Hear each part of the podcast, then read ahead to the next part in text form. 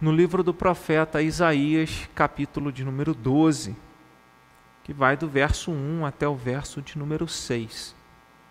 Isaías, capítulo 12, do verso 1 ao 6, diz assim a palavra do Senhor.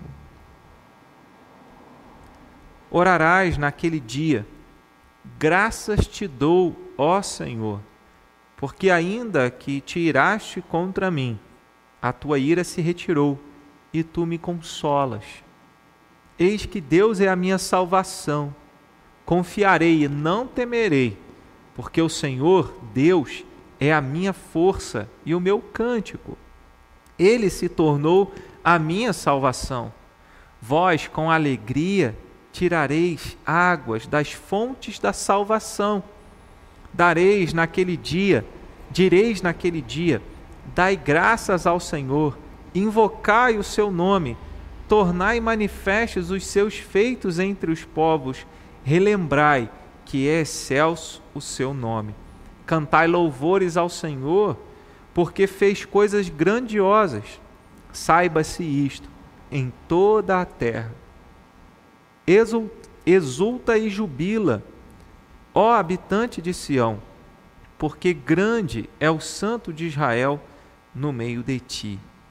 Esse é um texto, profeta Isaías, 700 anos antes de Cristo. 700 anos antes de Cristo, o profeta Isaías anunciou a vinda do Messias, a vinda do Salvador.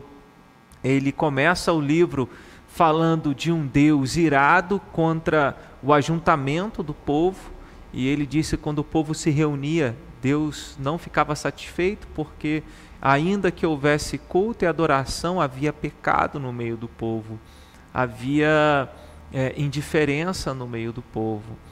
E o, o profeta convoca o povo ao arrependimento e a voltar-se para Deus em busca né, pelo, do Senhor.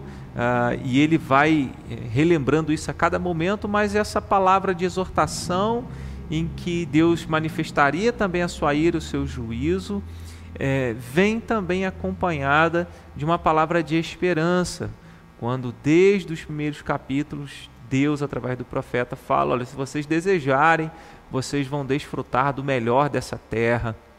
No capítulo 7, lembrando esse momento de Natal, ele já havia predito a vinda de alguém que seria a manifestação da presença de Deus no meio do povo dele. Então, diz a virgem, Isaías 7,14: a virgem iria conceber e dará à luz um filho, e ele seria chamado pelo nome de Emanuel.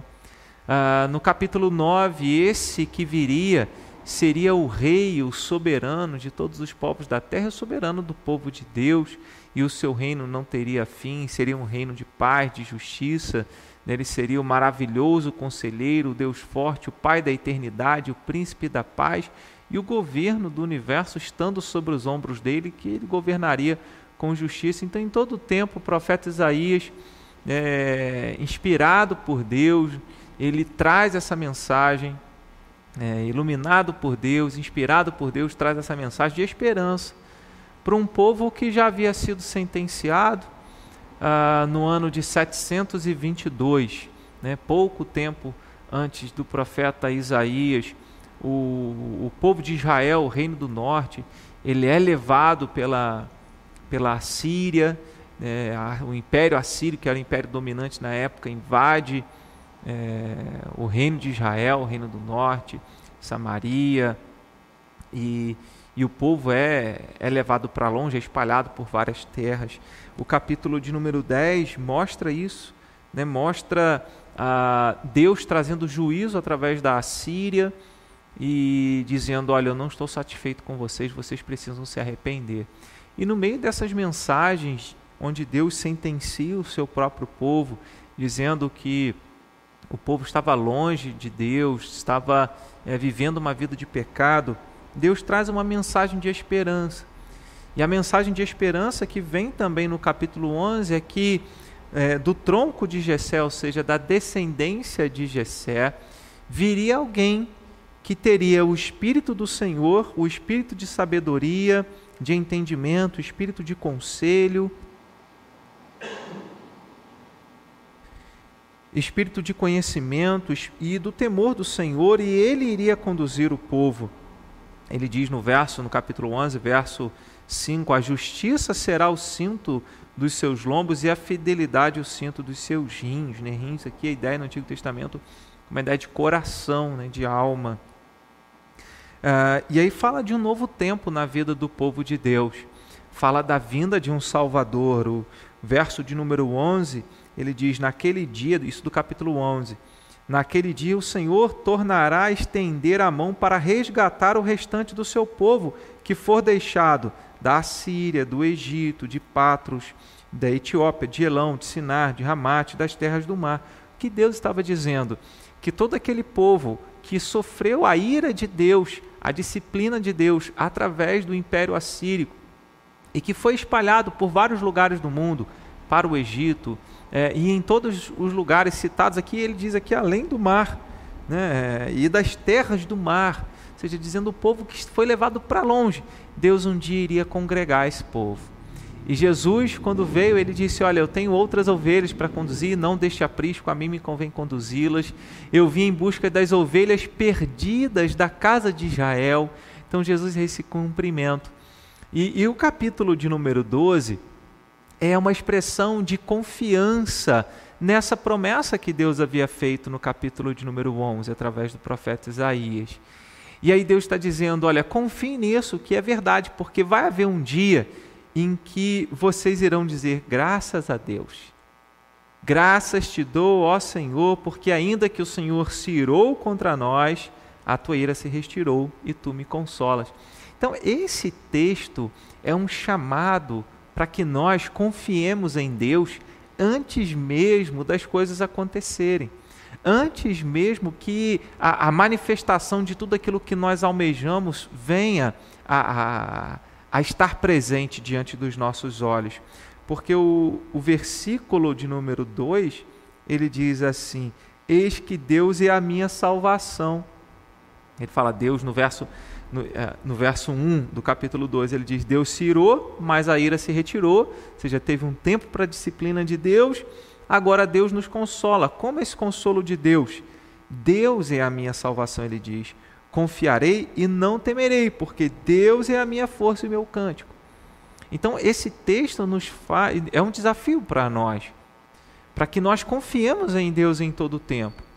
E aí então vem aquela a, a, o, nosso desafio no dia a dia, nós conhecemos a palavra de Deus, temos muitos textos decorados na nossa mente, mas como experimentar isso? Como viver o, o, o, o desafio e ao mesmo tempo manter a fé? Ao mesmo tempo manter a confiança. Temos exemplos, por exemplo, é, Mesaque e Sadraque, Abednego, é, homens, servos de Deus, né? É, esses nomes eram os nomes é, babilônicos deles, mas o nome deles era Misaías, é, Isael e Azarias, né? É, e eles ah, e eles são colocados dentro de uma fornalha porque não negaram a Deus, não quiseram adorar a estátua é, de Nabucodonosor e, e eles foram lançados numa fornalha. E naquela fornalha é, Deus estava ali com eles. Eles disseram: Olha, se Deus quiser é, faz, deixar a gente perecer, nós estamos prontos para morrer, mas nós não vamos negar o nome de Deus. Nós vamos continuar confiando nele. O que faz alguém confiar em Deus, manter a confiança em Deus, mesmo diante da morte?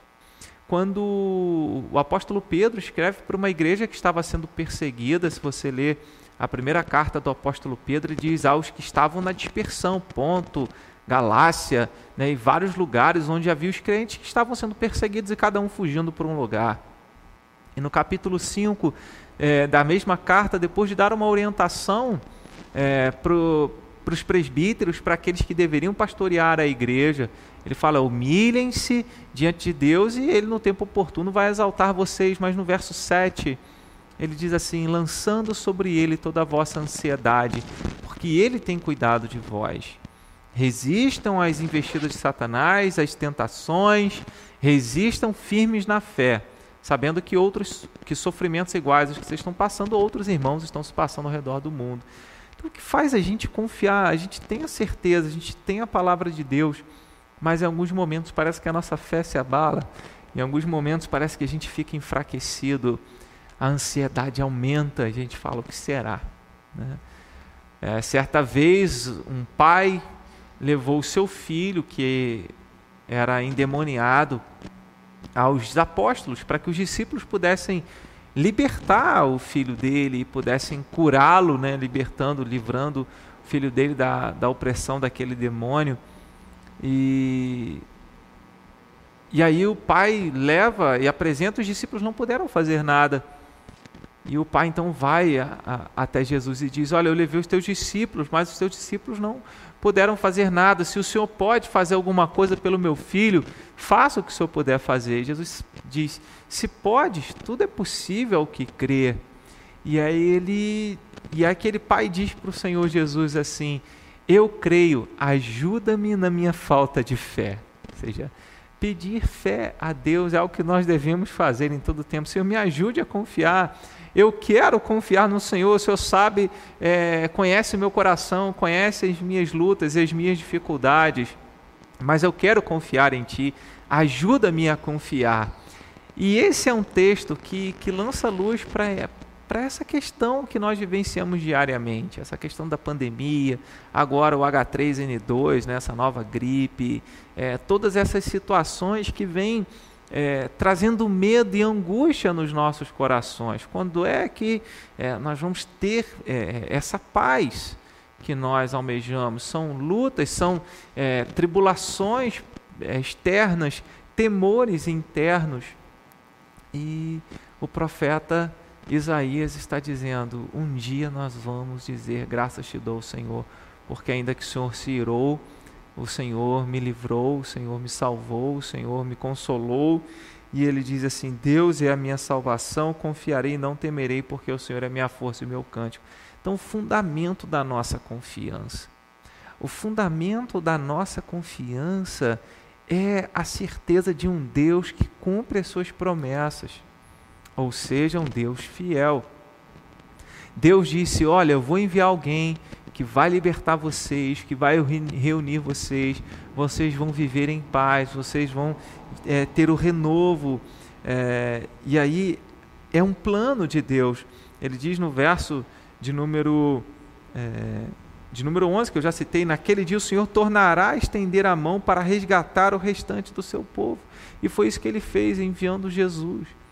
Um Deus que cumpriu a promessa, enviando o nosso Salvador aquele que lida conosco não apenas nas questões externas, mas nas questões internas, nas questões da nossa alma.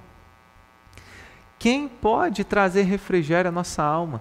O salmista no Salmo 23, ele diz: "O Senhor é meu pastor, nada me faltará, me faz deitar em pastos verdejantes, leva-me para junto das águas tranquilas, das águas de descanso, refrigera minha alma."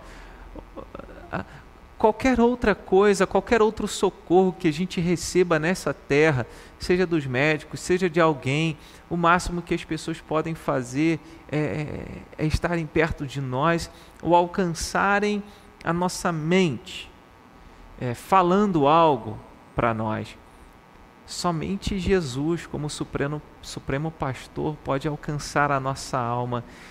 E o refrigério, aquele respirar aliviado, mas lá dentro, na nossa alma, só Jesus pode trazer.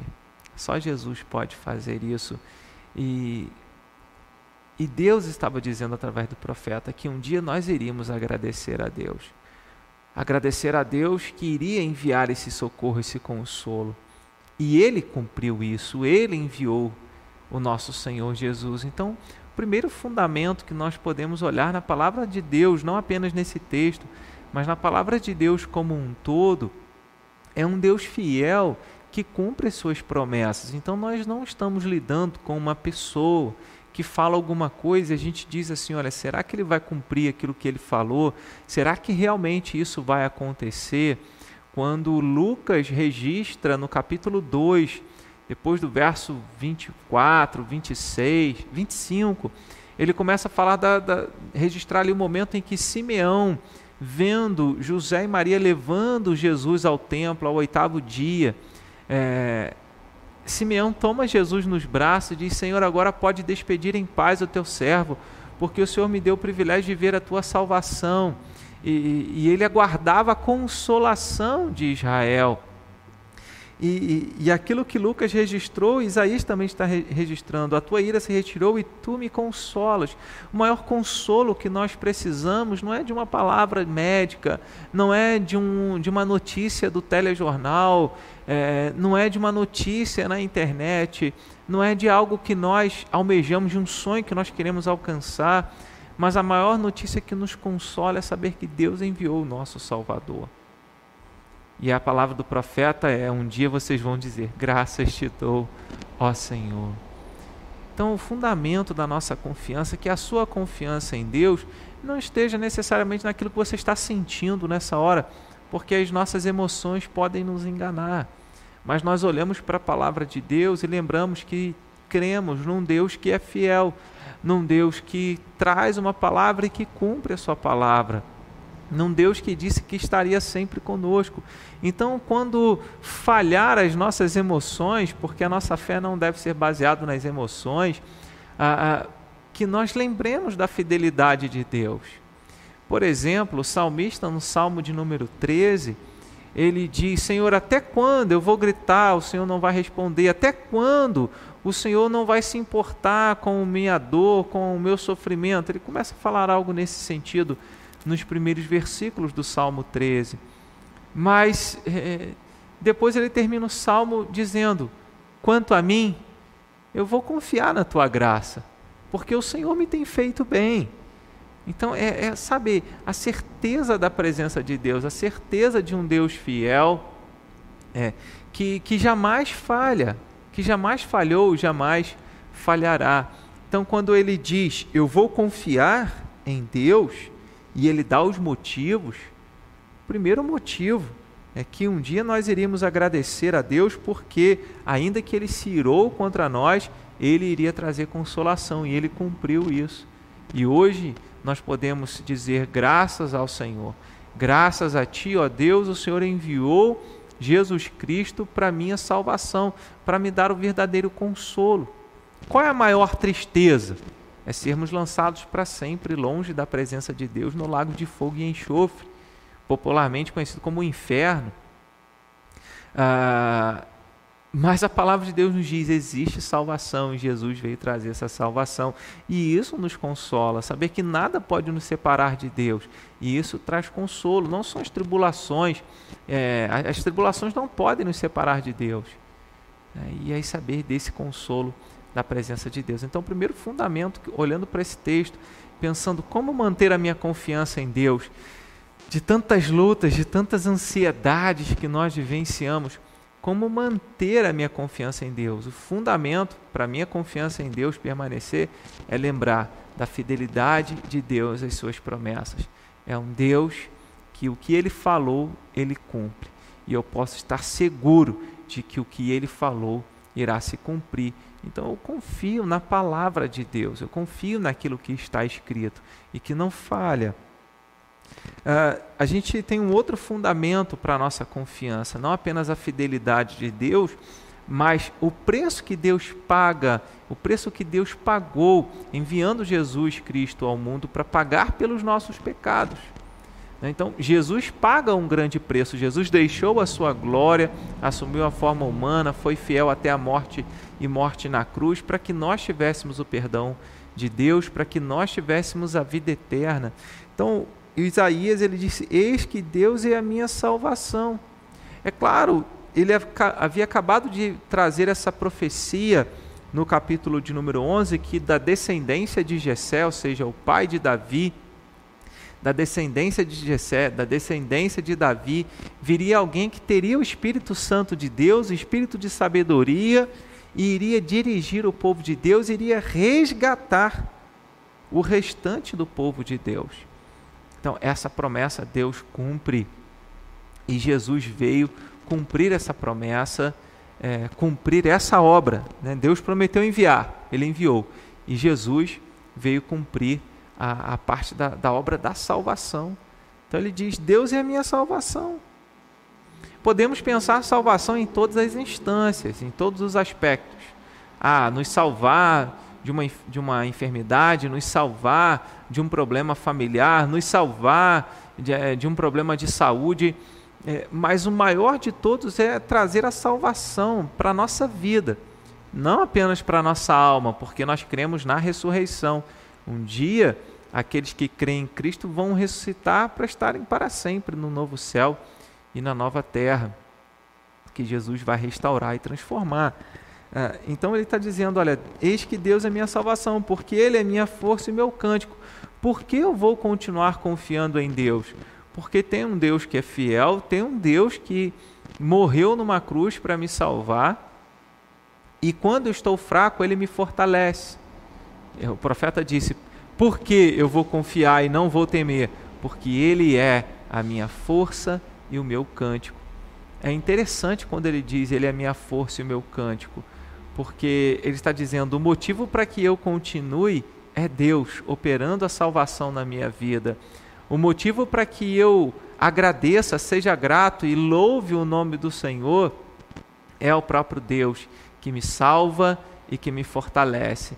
Então ele, ele encontra, mesmo nos momentos difíceis, mesmo tendo uma sentença de que Deus iria disciplinar o povo dele, que o povo dele seria espalhado, é, ele está se pegando, ele está segurando ah, na promessa da salvação, está dizendo: Eu vou confiar, porque Deus vai me fortalecer em todo o tempo. Paulo, o apóstolo Paulo, certa vez, ele registra isso na segunda carta aos Coríntios, no capítulo de número 12, a partir do verso 7, verso 9, ele vai dizer: olha, ele, ele tinha um espinho na carne, talvez uma enfermidade, o texto não é claro para dizer qual espinho na carne era esse, que tipo, se era uma enfermidade ou o que fosse, mas era algo que incomodava Paulo e ele disse, e ele em oração ele pede ao Senhor Jesus, Senhor, tira-me esse espinho na carne. E ele registra dizendo que pediu três vezes que tirasse esse espinho na carne dele. E era como se fosse um mensageiro de Satanás para bater no rosto de Paulo, para ferir Paulo no rosto e para humilhar Paulo. E então ele pede ao Senhor: Senhor, tira-me isso. Senhor, tira-me isso. Senhor, tira-me esse espinho na carne. E ele pede três vezes. Jesus disse para ele: Não. Jesus responde: Não. Jesus responde para ele: Não. A minha graça te basta. Sabe, em muitos momentos nós queremos manter a confiança em Deus quando tudo à nossa volta está correspondendo a, a, a, aos nossos pensamentos, aquilo que nós aceitamos, aquilo que nós achamos da forma como tem que ser, enquanto tudo está tranquilo, olha como Deus é maravilhoso, confio em Ti, Senhor. Até aí é fácil. O grande desafio que eu e você temos é que quando tudo foge ao nosso controle, quando a gente ora e Deus diz não, e como isso é difícil, manter a nossa confiança em Deus. E por que eu estou falando do fundamento da nossa confiança em Deus? Porque se o fundamento da nossa confiança em Deus for a resposta de Deus à nossa oração, se o fundamento da nossa confiança em Deus for a, as circunstâncias à nossa volta moverem-se numa situação favorável para aquilo e para aquilo que nós esperamos e da maneira como nós esperamos, então a nossa fé não vai ser tão firme assim, porque quando tudo isso não acontecer, nós iremos enfraquecer, nós iremos desanimar, mas nós devemos manter uma fé firme no Senhor. E o profeta Isaías está dizendo: Eu vou confiar em Deus. Por quê? Porque o Senhor é um Deus fiel, que ainda que se irou, o Senhor me consola. O Senhor cumpre as tuas promessas. Eu vou confiar no Senhor, porque o Senhor enviou a minha salvação. Aqui ele estava confiando na salvação que viria, e nós agora confiamos na salvação que já veio. Tudo centraliza-se na pessoa de Jesus Cristo. Eles confiavam no Messias que viria, nós confiamos no Messias que veio. Tudo focando em Jesus. Então ele está dizendo: Eu vou confiar, porque o Senhor é minha salvação. Eu vou confiar, porque o Senhor opera na minha vida de tal maneira que quando eu sou fraco, o Senhor me faz forte. O Senhor é minha força. O Senhor me dá motivos para louvar o teu nome. E aí Paulo, ele disse assim, lá em 2 Coríntios capítulo 12: então vou me alegrar nas minhas fraquezas. Porque tendo ouvido o não de Deus, Jesus disse para ele: O meu poder se aperfeiçoa na fraqueza. Paulo disse então: Então vou me alegrar nas minhas fraquezas, porque quando sou fraco, então é que sou forte. E aí ele diz: Agora eu vou ficar feliz se eu me sinto fraco. Por isso não deve ser com base naquilo que nós sentimos. Paulo está dizendo: quando eu me sinto fraco, eu vou lembrar que é nessa hora que Deus está me fortalecendo. É nessa hora que Ele me faz forte. Quando o mundo parece romper, se abalar debaixo dos meus pés, aí que eu vou manter a minha confiança, aí eu vou entender. É nessa hora que Deus está me fortalecendo. É naquele momento que você diz assim: Eu não aguento, não tenho mais força, não dá mais. É nessa hora que Deus nos carrega no colo. É nessa hora que ele envia o escape. 1 Coríntios capítulo 10, verso de número 13, é, quando Paulo diz, ó, não vos sobreveio tentação sobre o modo humano, além do que vocês possam suportar, mas Deus é fiel e não permitirá que sejais tentados além das vossas forças, juntamente com a aprovação, vos proverá livramento de forma que vocês possam suportar. Então, junto com a luta, Deus provê um escape, Deus nos dá uma força, Deus nos dá um renovo, Ele nos dá um alento, Ele nos faz respirar, Ele nos levanta.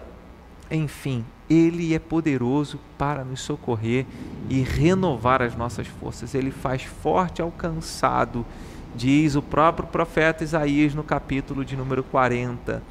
Faz forte ao cansado e multiplica as forças daquele que não tem nenhum vigor. Chegamos ao final de 2021.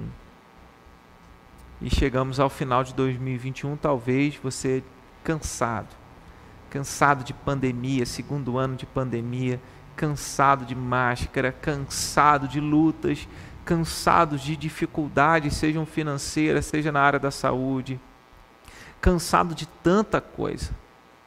E a gente pensa, quando isso vai acabar, não aguento mais. E aí é onde nós lembramos nesta noite. Onde está a nossa confiança? Em quem está a nossa confiança? qual é o fundamento da nossa confiança em Deus. E é por isso que eu quero meditar e estou meditando com você nessa noite sobre esse texto. Para que nós lembremos que sim, podemos continuar confiando, ainda que estejamos fracos, ainda que nos sintamos um nada, podemos segurar em Deus, podemos confiar em Deus, porque Ele é um Deus fiel, porque Ele é um Deus que nos salva, porque Ele é um Deus que nos fortalece, porque Ele é um Deus que nos dá motivos para louvá-lo, porque Ele é um Deus presente na nossa vida. Tudo isso Ele fez ao longo da história, fez através de Jesus Cristo, na pessoa de Jesus Cristo e continua fazendo até hoje. Então não há motivos para que nós deixemos a nossa fé ser abalada mas nós temos motivos para continuar confiando no Senhor. Aquilo que Isaías disse: orarás naquele dia, graças te dou.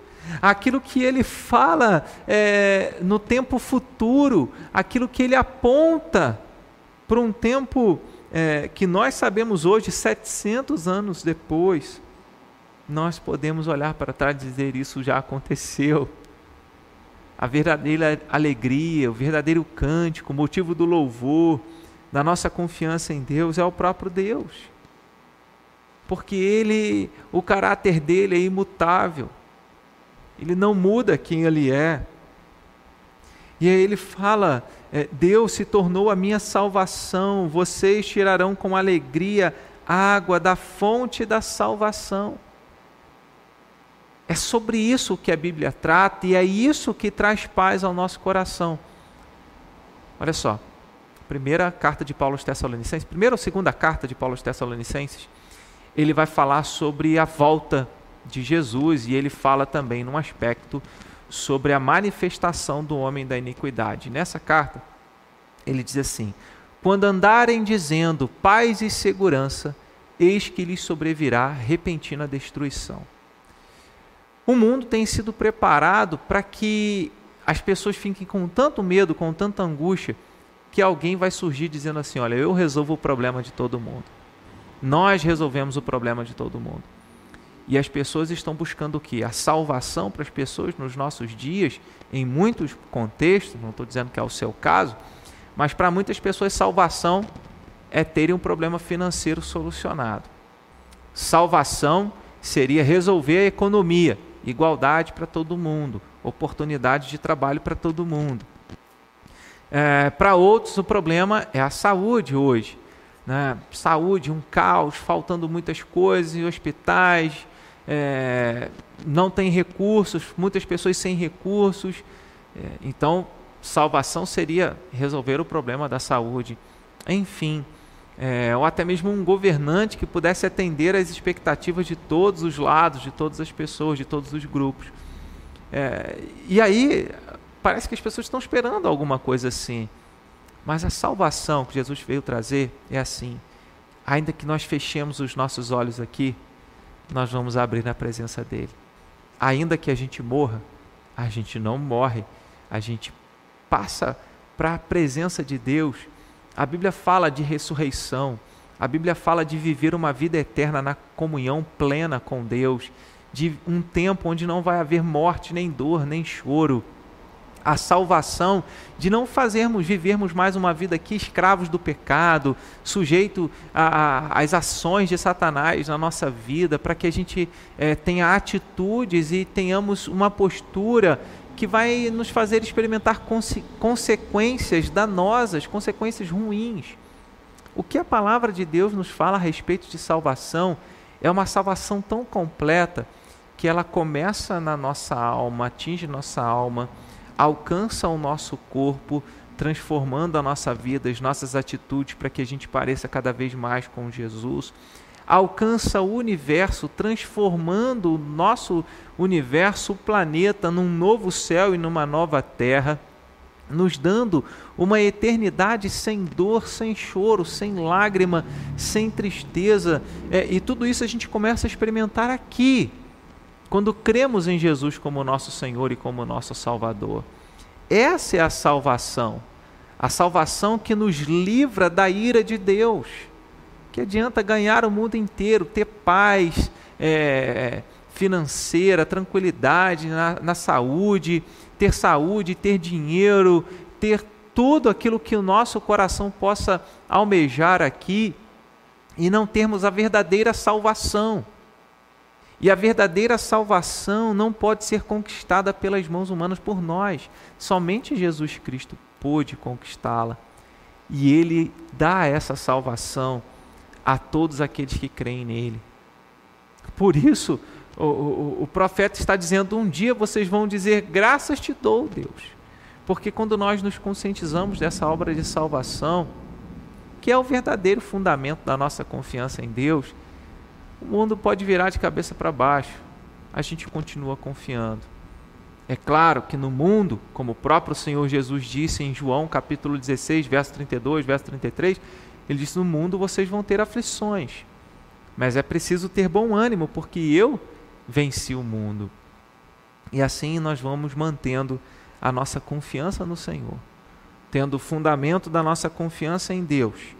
Primeiro, a fidelidade de Deus em cumprir as suas promessas, a, a, a fidelidade de Deus em enviar um Salvador, em prover para nós salvação, lá na cruz do Calvário, quando Jesus assume o nosso lugar, sofrendo a ira de Deus né, no nosso lugar, para que nós tivéssemos o perdão de pecados e a vida eterna.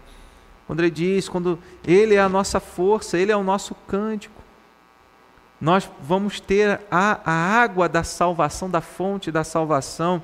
Jesus fala isso para a mulher em Samaria, para a mulher samaritana. Né? Se você soubesse quem está te pedindo água, você pediria água para ele e ele te daria a água da vida. Ou seja, quem pede a água da vida é Jesus. Né? Jamais tem sede, a sede da alma, a sede de ter paz, a sede de ter a verdadeira paz. Jesus fala em João 14, 27, não, a minha paz vos dou, não a dou como a dá o mundo. Então o mundo, né, e, e o homem da iniquidade que vai surgir, vai dar, vai oferecer a paz.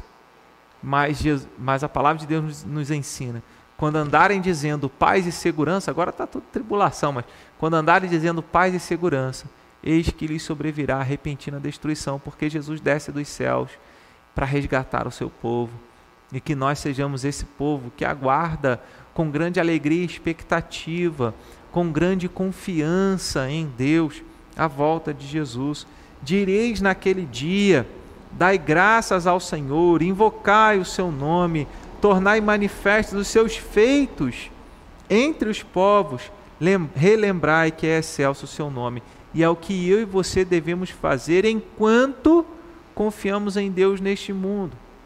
A nossa confiança em Deus, o fundamento da nossa confiança em Deus, tem a implicação, tem a consequência de nos levar a compartilhar isso. Se nós confiamos em Deus, nós vamos invocar o nome do Senhor. Se nós confiamos em Deus, nós vamos falar dele para as outras pessoas. Se nós confiamos em Deus, nós vamos trazer sempre a memória que Deus é grande. Relembrai que é excelso o seu nome. E ele termina aqui dizendo: Cantai louvores ao Senhor, porque fez grandes coisas. Saiba-se isto em toda a terra. Exulta e jubila, ó habitante de Sião, você que faz parte da igreja. Habitante de Sião, aqui é aquele que habita com a igreja, aquele que faz parte do povo de Deus, aquele que assumiu uma aliança com Cristo através da igreja, através do batismo e da pública profissão de fé. Então ele está dizendo: exulta e jubila, ó habitante de Sião, ó igreja, porque grande é o santo de Israel no meio de ti.